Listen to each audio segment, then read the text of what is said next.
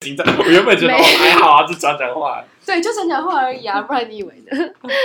好啊，不然先谈谈为什么接触到转型正义好了，为什么会接触到？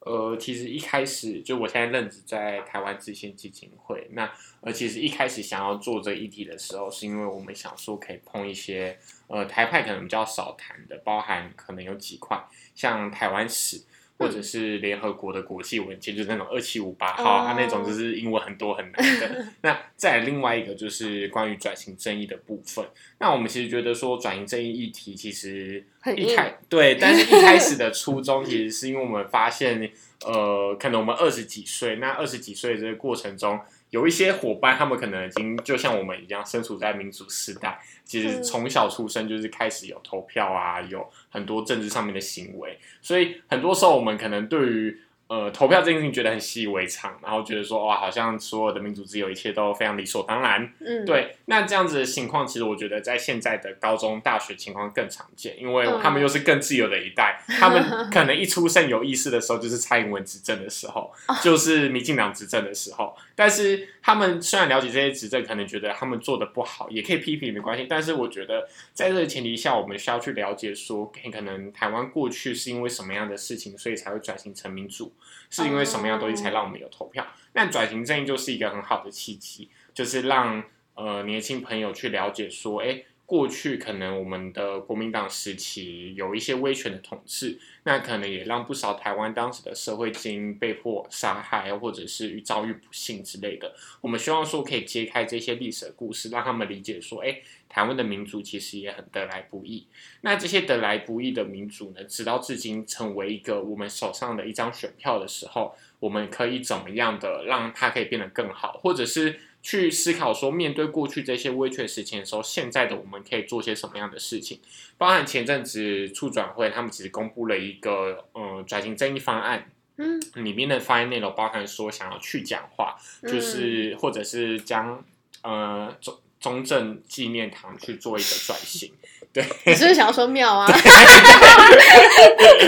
然后其实这些都可以很值得让高中朋友去思考，说到底为什么要做转型正义？那这个地方、这这个区域、这个意向对我们的意义是什么？嗯，呃，我觉得这是一个很好的起点，就是让台湾高中生可以理解说，为什么做转型正义、做转型意义是什么，以及呃，做转型正义对他们个人来讲，他们。呃，在这个民主的社会来讲，我们往回看历史这件事情，它是什么样的意义？嗯，所以当初是因为这样。就是想说，哎，那不然来做一个这样子的主题。其实也是希望可以让大家多去思考这一类题嘛，因为就连我们可能，我们身为大学生、研究生，可能我们在历史课本上面确实学过白色恐怖，但我们可能很难理解当时在白色恐怖时期他们所进行的遭遇，跟当时的历史情境到底脉络是怎么样，其实都是空白的。呃，我们的历史高中、国中历史课本就会说，哦，当时发生转型正义，然后。台湾许多社会精英被迫杀害，就这样两句话轻描淡写带过，而且这这样轻描淡写是前阵子我跟高中生聊天，他就说目前的课本里面只有这样子的内容，那我就觉得很可惜啊，就是目前我们台湾在做转型正义了。然后开始有一些历史文献被发现了，但是却很少人去关注，我们觉得非常可惜。那呃，其实进一步要讲就是，其实我们在做转型正义的过程中，有很多未来的想象，例如说，到底我们未来做完转型正义后，我们可以做些什么样的事情？呃，这也是可以进一步思考的。嗯嗯，那所以你觉得你自己是一个政治的工作者吗？嗯，我每次就是说我自己的工作的时候，我都会自诩自己是人权工作者，但是大家似乎不那么认为啦。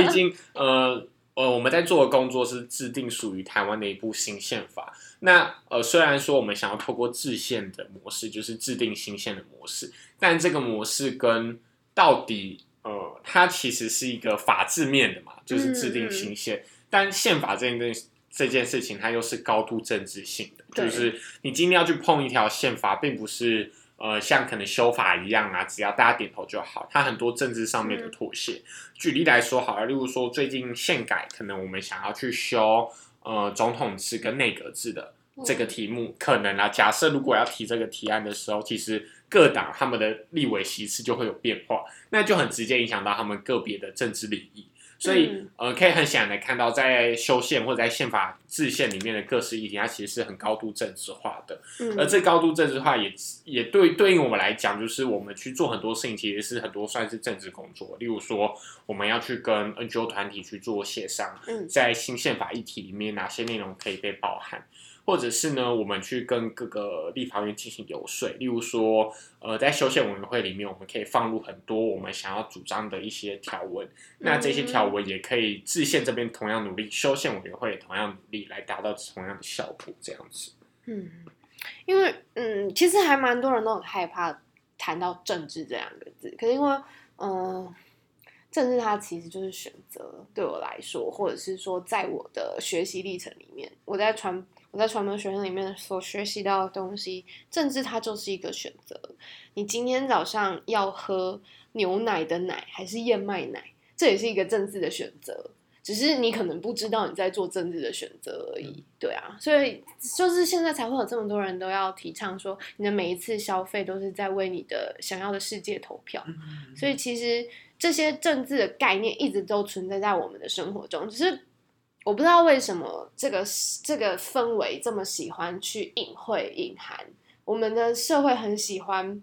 嗯，盖一层布，假装什么伤口都没有。这也是我认为转型正义这件事情它有它的必要性的原因啦。不过因为它后面需要涉及的知识量，然后还有嗯需要厘清的问题非常非常多，它是一个很浩大、很浩大的工程，不然也不会有这么多东西好吵。而且它绝对不是一个舒服的过程。我怎么看转型跟正义这两个字，我怎么看都不舒服，所以 他就是对啊，就像我刚刚跟你说的，天哪，你们怎么这么好大胆子啊，敢碰这么硬的议题？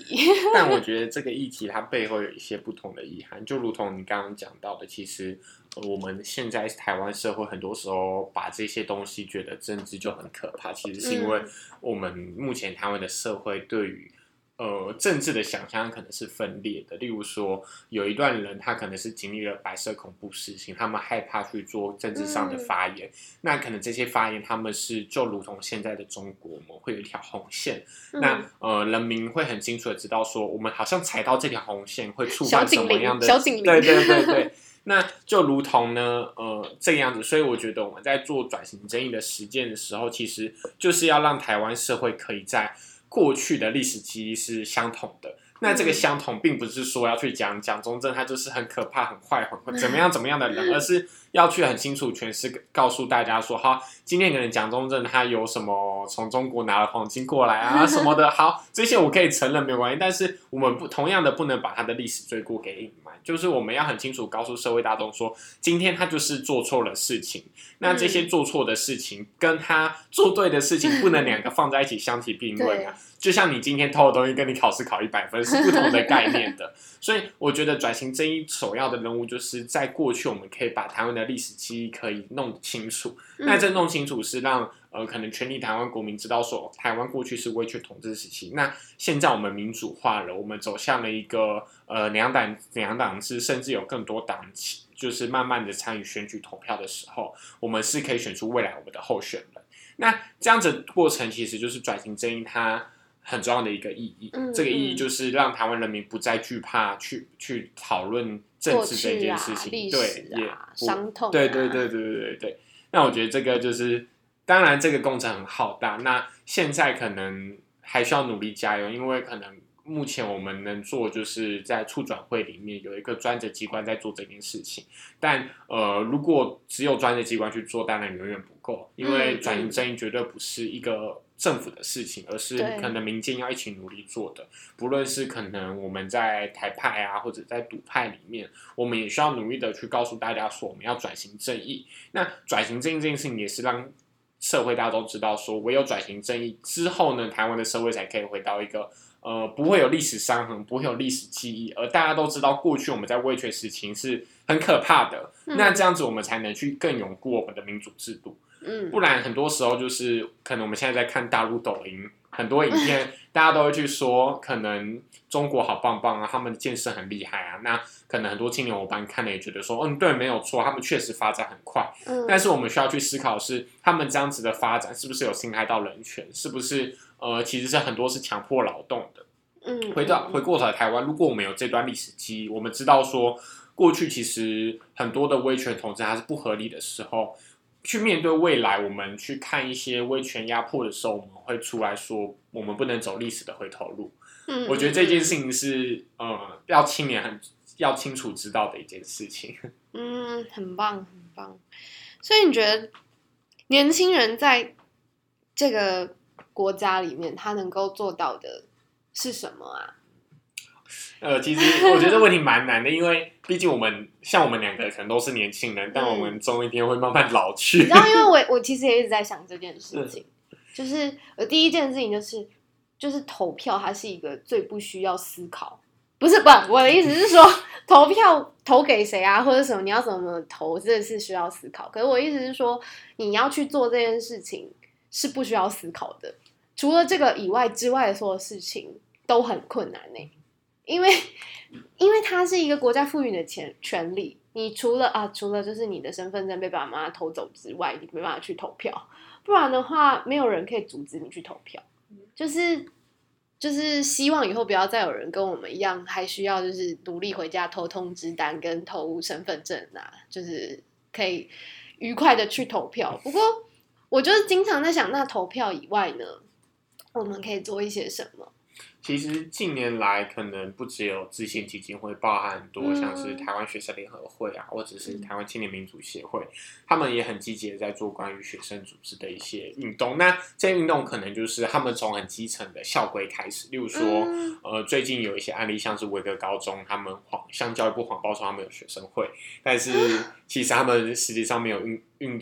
学生会是没有运作的，所以哦。但是呃，我一个高中就拿了一个他们的公文，就是学生会的章程给教育部看，说他们有学生会在运作，但是那个公文上面是写南山高中，然后直接根本就偷别人。对，那这件事情其实就是他们就维格是很有名的那个维格，对对，就是市台北市的一所私立学校，嗯，对对，就是一个贵族学校那呃，这样就会导致说，呃，其实学生开始很多学学学议题上被看见了，就是像嗯我知道了，可能很多议员也相当关注这样子的议题。那我觉得这都是让青年们他们可以从学校里面的学生自治啊、校园自治来关注到公共事务，嗯那其实就是一个方式。就我觉得，呃，可能你要关注制宪运动，或是影响关注台湾国家正常化，都不仅仅只是你关注这个议题而已，而是你对于周围你要开始产生一些好奇心。例如说，今天你的权利被剥夺的时候，你你内心会感到愤怒，或者是今天你的权利被受侵害的时候，你愿意起身起来去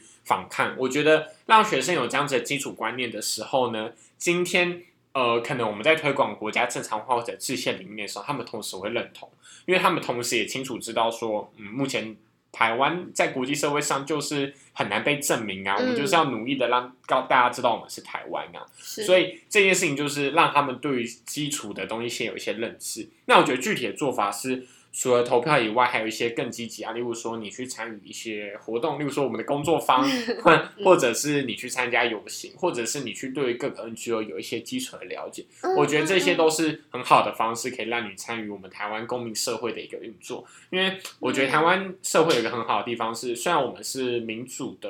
刚起步的，可能嗯十几二十年的一个国家，但是我们有非常大的 NGO 团体在支援，嗯就是我们有非常多的人权组织，有非常多的劳工、生障、原住民、妇女等等的组织，嗯他们其实长期以来都在做法案的倡议。那我觉得作为一个公民的话，你可以去先从你了解的议题开始关注，那慢慢的可能去扩张别的议题。那当你今天扩张这议题的时候，你对这议题有了解的时候，你就可以告诉你周围的朋友，那他们可能嗯透、再透过投票，再透过选票来去改变他们当前的一个政治局势。嗯，你刚刚有谈到说你是师大公民系，对我其对实蛮好奇，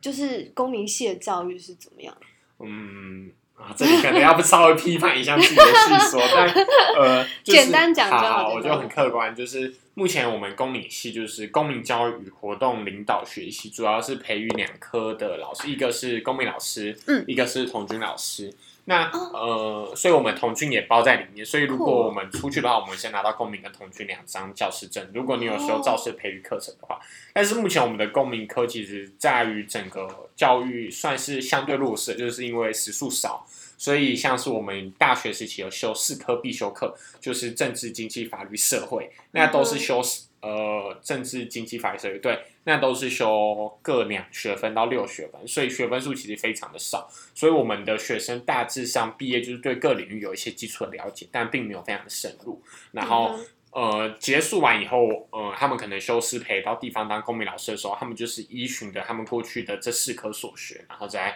公民课上面去做讲述。所以可以发现，我们目前的公民体系的老师还是比较呃，就是他学的科目相当多元跟杂乱，呃，社会科学的方式非常多元，但很可惜的会是可能在各个领域上面的专程度，就没有那么精了。嗯，但我觉得这也不见得是一件坏事。对啊对啊对，就是因为、呃，在高中时期，大家其实要探索自己可能在社会科学里面想要的领域的时候，其实我觉得公民老师就是非常好的一个资源，可以告诉你各科在学些什么样的一些内容。嗯对嗯，蛮有趣的，因为我我自己的成长历程中，我好像有印象，公民老师是一个浮动很大的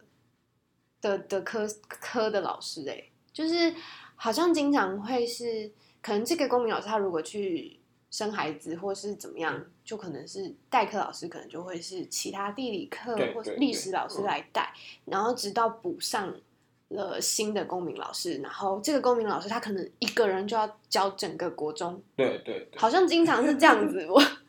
突然想到了，对啊，其实这样的方式也是教育现场的会有的一个困境，就是、嗯呃，举一个例子好了，好就是前阵子我听到一个案件，就是有一个特殊生，他可能在教育场域里面，他经常普通班老师就是可能孕假啊什么的，就一直请一直请，然后老师哦就是每一年都换不同的。那呃，这样事情其实对学生的影响算是蛮大的，就是嗯你一直不停的交替换老师，但这就是目前我们在这个教育教育现体系场的问题有一个困境，就是因为呃，老师有他有基本权益的保障，例如说孕孕假，你就是可以请几年怎么样？但这几年你只能用代课老师去补，但现在代课老师非常多，正老师又非常少，就会变成这个体制它其实很不健康，就是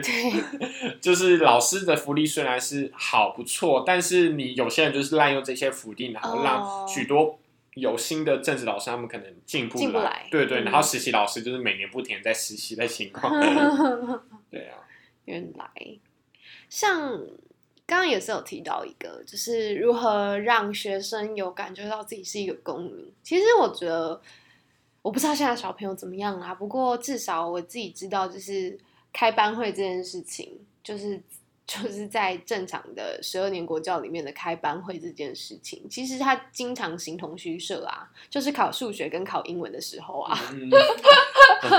这很可惜啊。但是我觉得反反倒自己思考，其实我觉得在于我有意识的对一些公民议题有兴趣的时候，是在高中的社团课的时候，因为呃，我高中参加的是辩论社。那就是每一次杯赛，我们可能就会打不同的议题，例如说安德死啊、十年国教、十二年国教的弊大于利，利大于弊啊这类议题。哦那我觉得，因为这个过程，所以开始让我对公共议题可能愿意有一些说法跟有一些想法。那我觉得这是非常好，就是我觉得我呃我的公共议题是从那个时候开始慢慢启蒙起来的。然后这个启蒙过程也让我可以更关注，呃，可能一开始我是从人权议题开始，嗯呃，关注说哎死刑议题啊、嗯安乐死议题啊，但后面我发现，哎，可能在国家议题上面，在族群议题上面，台湾也有一些需要进步的地方，那就开始哎对各个议题就会开始有一些了解。所以你是打辩论出身的，呃，高中的形式，但大学就没有持续，哦。因为技就是那个能力没有那么强，能量啊，对啊，因为我觉得，嗯，先不讲辩论，辩论听起来很重，可是我觉得它是一个非常好的训练说话还有思考逻辑各方面的一个技术对。我讲技术，不知道会不会对吧、因为我暑假的时候，我有一场工作，就是呃，那是我学妹她主主办的工作，然后也是线上的数位营队，然后也是在教高诶、高中以上的学生。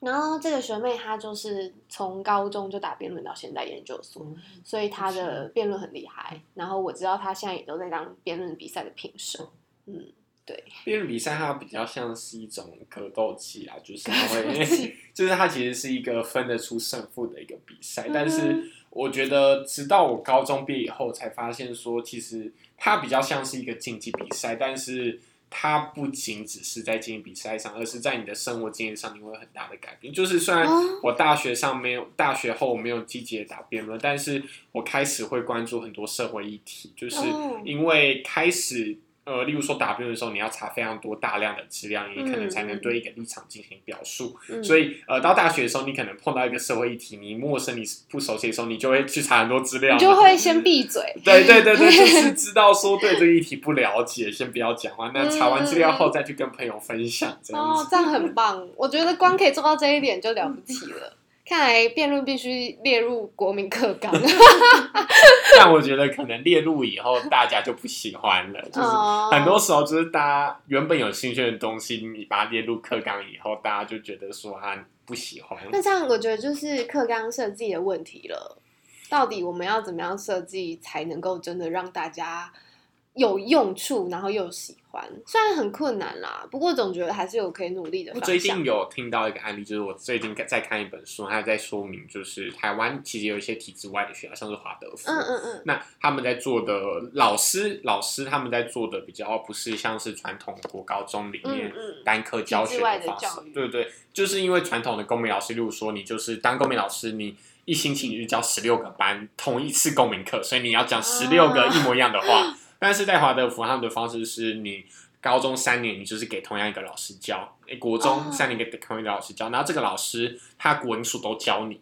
就是哦他是一个很很像的再去教一一位学呃一位学生。那这件事情要做的其实并不是这这样可能会有些人批判说啊，这老师是不是不够专业啊？啊但是他们的思考是这样，就是他们觉得是要老师跟学生一起学习。那我觉得得这样的思维反而是可以让学生们他们去呃去做事情的时候，例如说他们对这个知识想了解，那他们去跟老师一起讨论，那一起去完成这件事情。但是现在在传统教育底下，大家就是哦，这节课哦又是公民课，嗯公民老师进来讲完话出去数学课来。那其实这些学科彼此没有连接，嗯就是公民跟数学、数学跟体育，他们彼此是没有交织性的。嗯但是华德福他们的方式就是让所有科目都可以由同一个老师来进行教学，那这样子教学过程中就可以把彼此呃所学东西所融合起来。嗯我觉得这是目前我看到觉得说，哎、不错，可以达到教资的一个效果。嗯，不过毕竟它还是实验室的教育，对对对对，它就没，呃，我觉得这样的教育它没有办法大量化，嗯因为你只要大量化、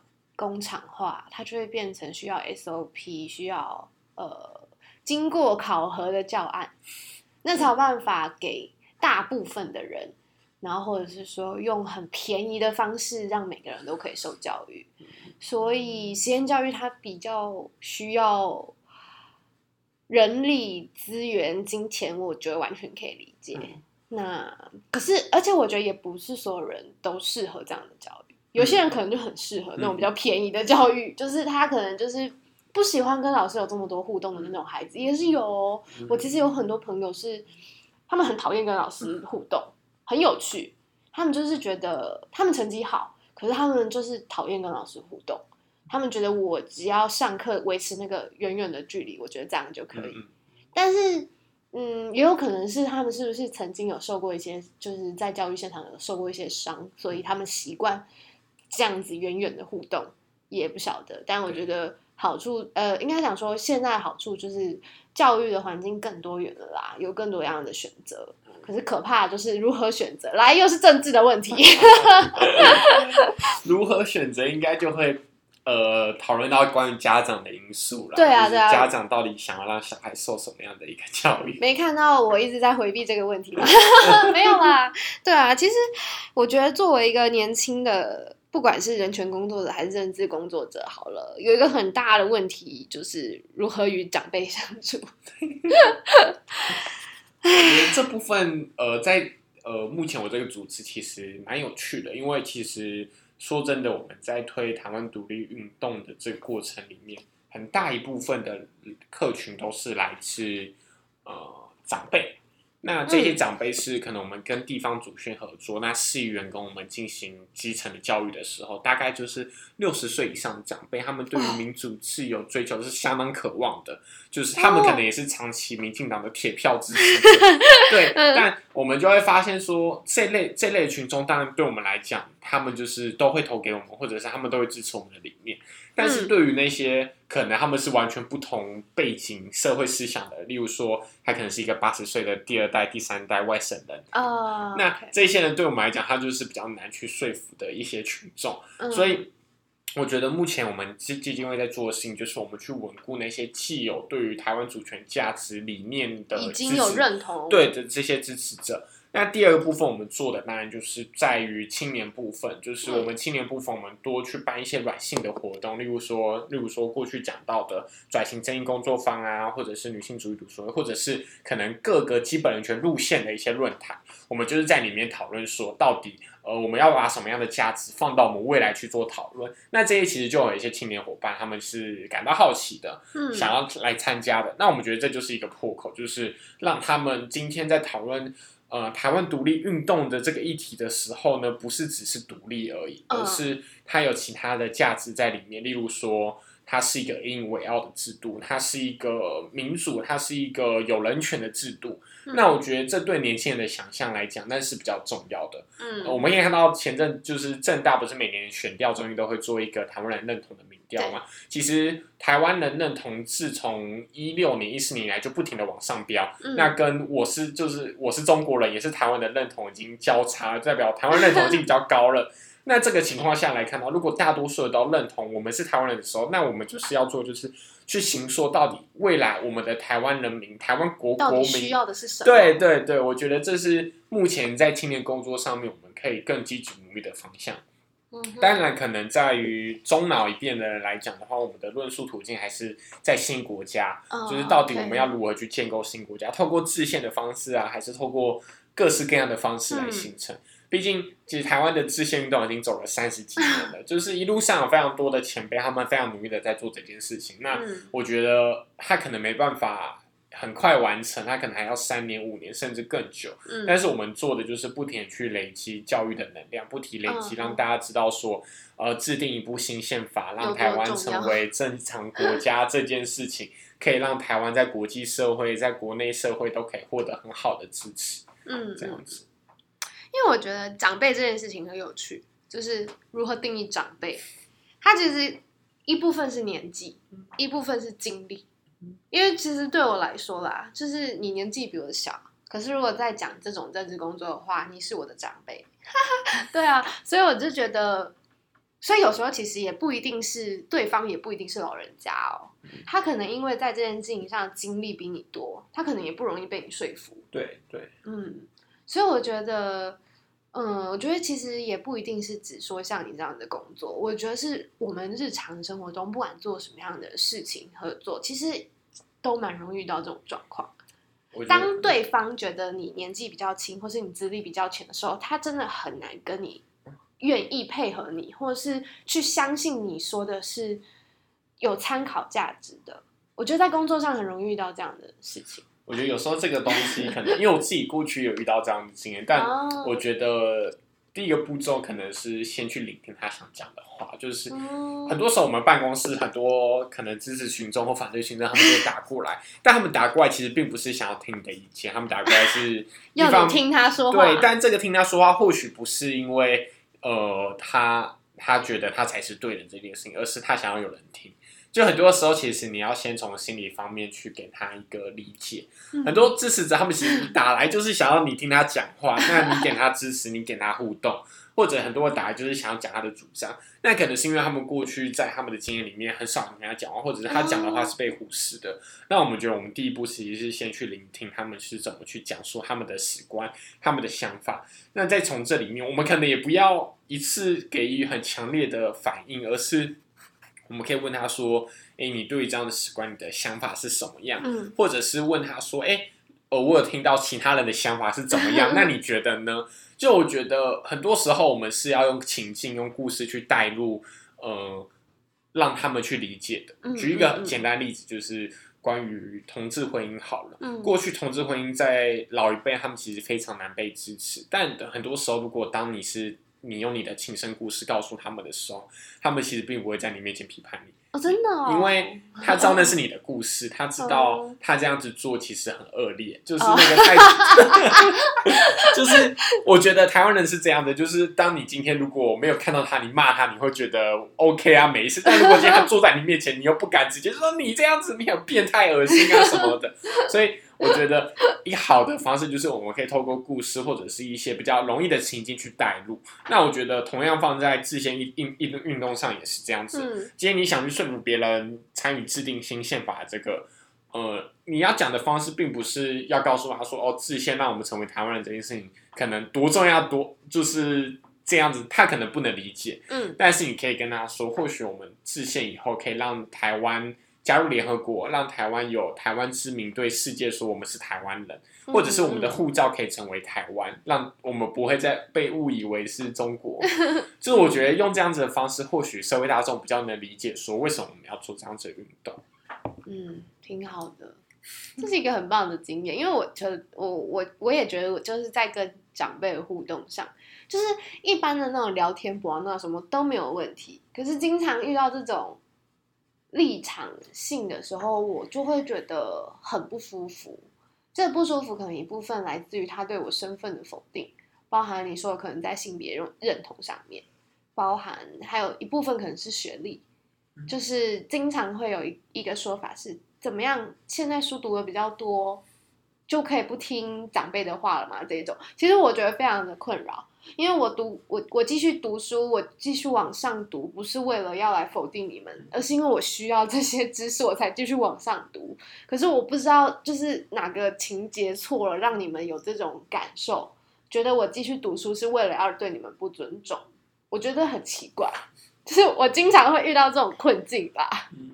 嗯我我也想蛮想回馈，就是其实就我也是，但我觉得我的困扰比较像是说，很多时候别人问你的一些政治情况的时候，你不是很敢勇于的直接去表态。例如说，今天可能我在做这份工作，他就问我说：“啊，你支持民进党？”就是他这样子问的时候，哦对对对，或者啊你支持某某政党，或者是啊你对他的想法，就是想法我可能可以讲，但我觉得嗯。很多时候、很多人他们就会，如果你支持这个，那你同样也支持这个、嗯。或支持这个，就是会非 A 即 B 的感对觉。啊，那我会觉得这种感觉是让我觉得不舒适的，嗯。但我也还在思考说这样子的事情我可以怎么去回复，因为很多时嗯。候。别人问我说为什么我要制定新宪法，我可以大喇喇的跟他说，但是如果他直接跟我说你就是要搞台独，我就不知道怎么回答他，就 是我就不是啊，不然怎么办？你都不听我说完，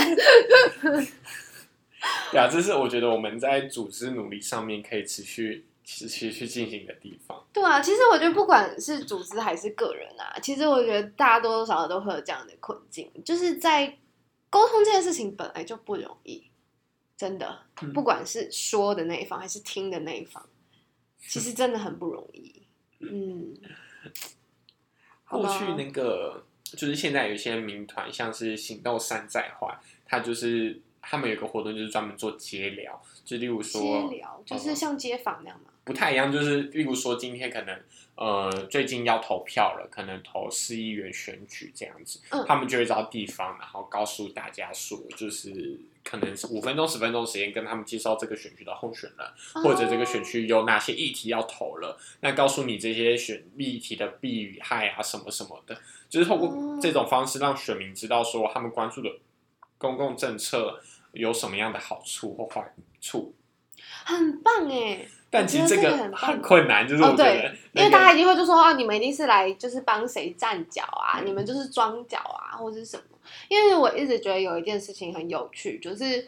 呃，大家都把选举公报拿来垫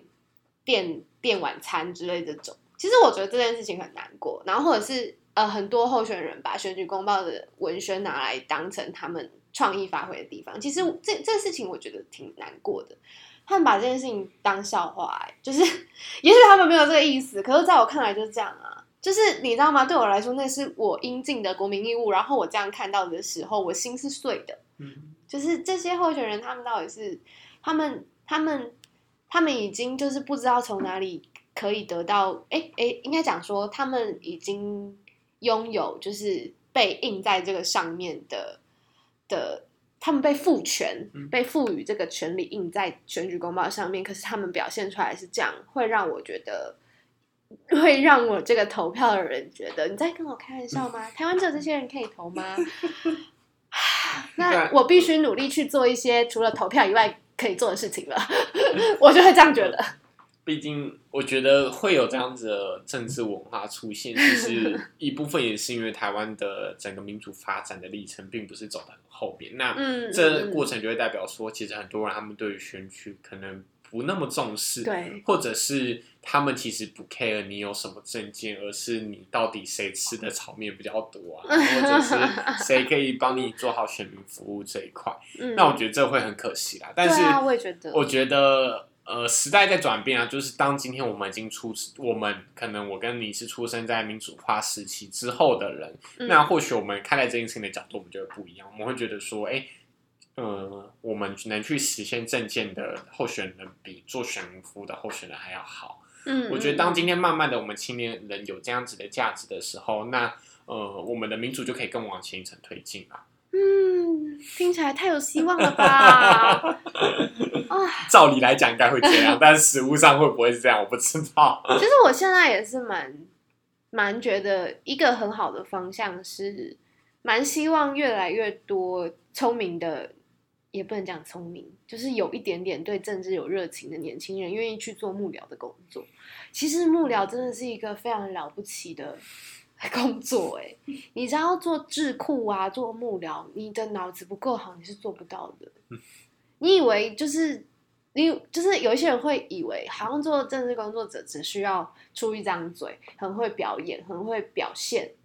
那是那一些人被赋予他们整个团队里面，他只是负责出去抛头露面那个人，他可以那样表现，他没有背后那些人在帮他做这些资料的整理啊，或者什么什么的，他他出去讲什么话啊？当然我就不说有些人出去都不知道在讲什么的啦，对啊，因为哎，我觉得从这件事情也是可以讲一个小故事，就是还蛮多人会讽刺蔡英文都看稿，嗯。可是我后来才，因为这件事情，我就是稍微去追溯了一下。哦，原来国家元首他的发言的谨慎的必要性是什么？他为什么必须这样做？他为什么他所有公开发言的稿件都是必须一层一层又一层？然后就是因为他不是。他不是代表他蔡英文在讲话，他代表的是台湾总统，所以他不能想说什么就说什么。我觉得这件事情让我对整个嗯政治的高度嘛，或是政治工作，他必须要呈现是什么样态，有更多的体会。就是因为一般的人可能就会觉得，哦，为什么他不能说什么就说什么？我们不是民主国家嘛？No No，每个人在。不一样的位置就是有不一样的工作或任务，但是希望大家可以渐渐理解啦，因为毕竟台湾的现在状况还不是做得很好。确实啊，就是在政治幕僚工作里面，你不同的层次，例如说在总统府，你可能就是要在文稿上面你要非常的谨慎，或者是。呃，不要就是注意在国安单位上面有什么样的举动，都要马上回应啊，然后实时回复的要非常快速。其实我也觉得，就是相对起来，这些幕僚其实真的非常的专业。我当然不敢说自己是专业，但就是呃，他们的反应很敏捷，然后再就是他们在政治上面的折冲要很厉害。就是今天你推动一个法案的时候，不是只是你在记者会上面大喊说我要这个，我要这个。那呃，最重要的是幕僚或者是立委，他们怎么在。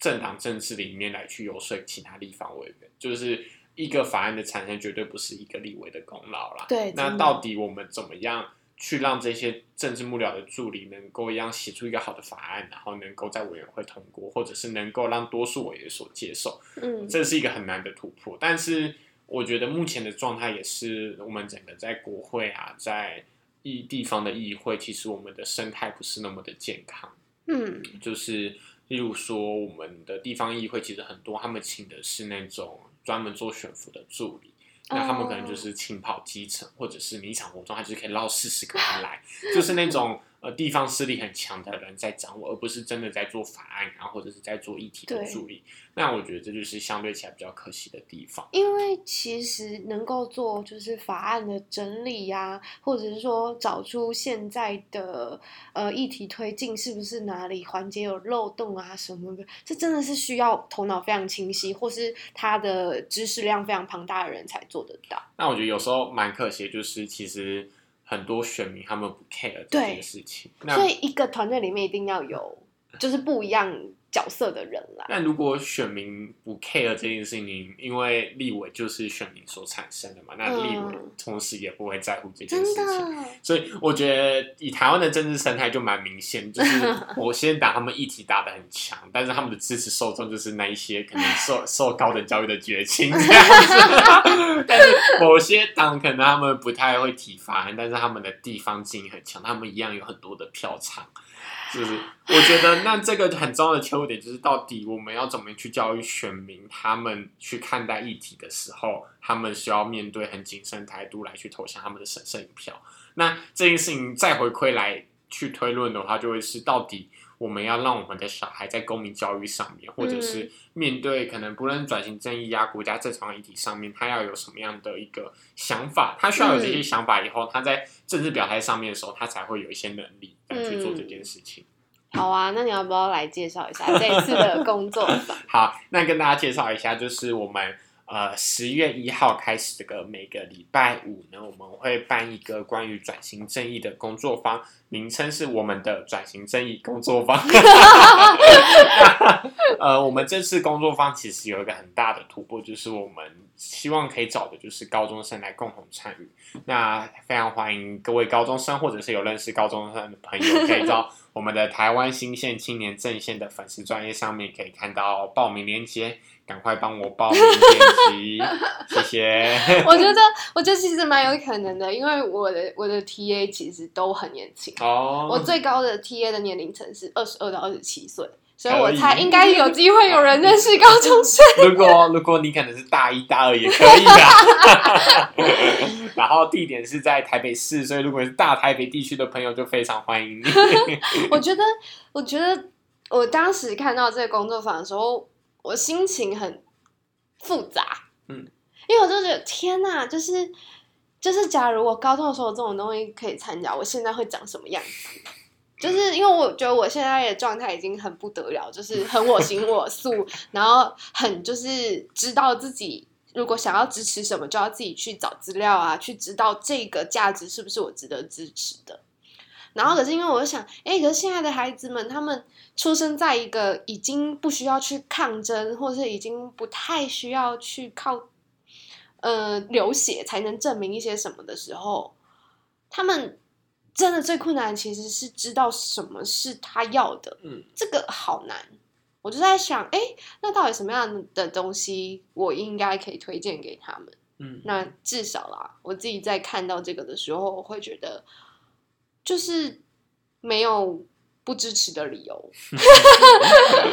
我们这次转型正义整个课堂设计上面大概会分为四周，就是每个星期五的晚上，就是让他们下课以后可以来参加，然后还会有一周是我们去户外景点参访。那这四周其实我们做的不是让他们读很多的文本啊，嗯就是我们希望可以透过讨论的方式，让你自己去思考说为什么要做转型正义。就是可能你原本不支持，你来了以后你也不支持也没有关系，但是嗯我觉得很重要的是要让学生去思考说为什么你支持，跟你为什么不支持。嗯，跟做转型正义做跟没有做差在哪里，以及呃转型正义到底要做到什么样的程度，我觉得这都是可以可以一起来讨论的。嗯我觉得过去我们的历史教育，很多时候我们是给你一个方向，这个方向就是、嗯哦，高一的时候上台湾史，高二上中国史，高三上世界史。但我们希望可以做的是，我们可以把这些历史拿出来，去思考它到底是好的、不好的，去评价它，然后并且去讨论它。我觉得很多时候我们对于这些议题比较缺乏讨论。那嗯缺乏讨论的时候，其实整个社会对他来讲就是晋升的，就是你不被讨论，没有人知道你，那你就会被历史所遗忘。那我觉得我们需要的不就是不停的去讨论，不停的去思考，不停的去想说它未来有什么样发展的可能。嗯，所以希望可以借由这四周的读书方，让大家了解可能呃转型正义议题对台湾的一些重要性，以及可能在转型正义之后，台湾在面对台湾新国家或者是 呃正常国家论述上面，可以用什么样的突破，也非常欢迎大家来讨论。好嘞，今天就这样，拜拜。拜。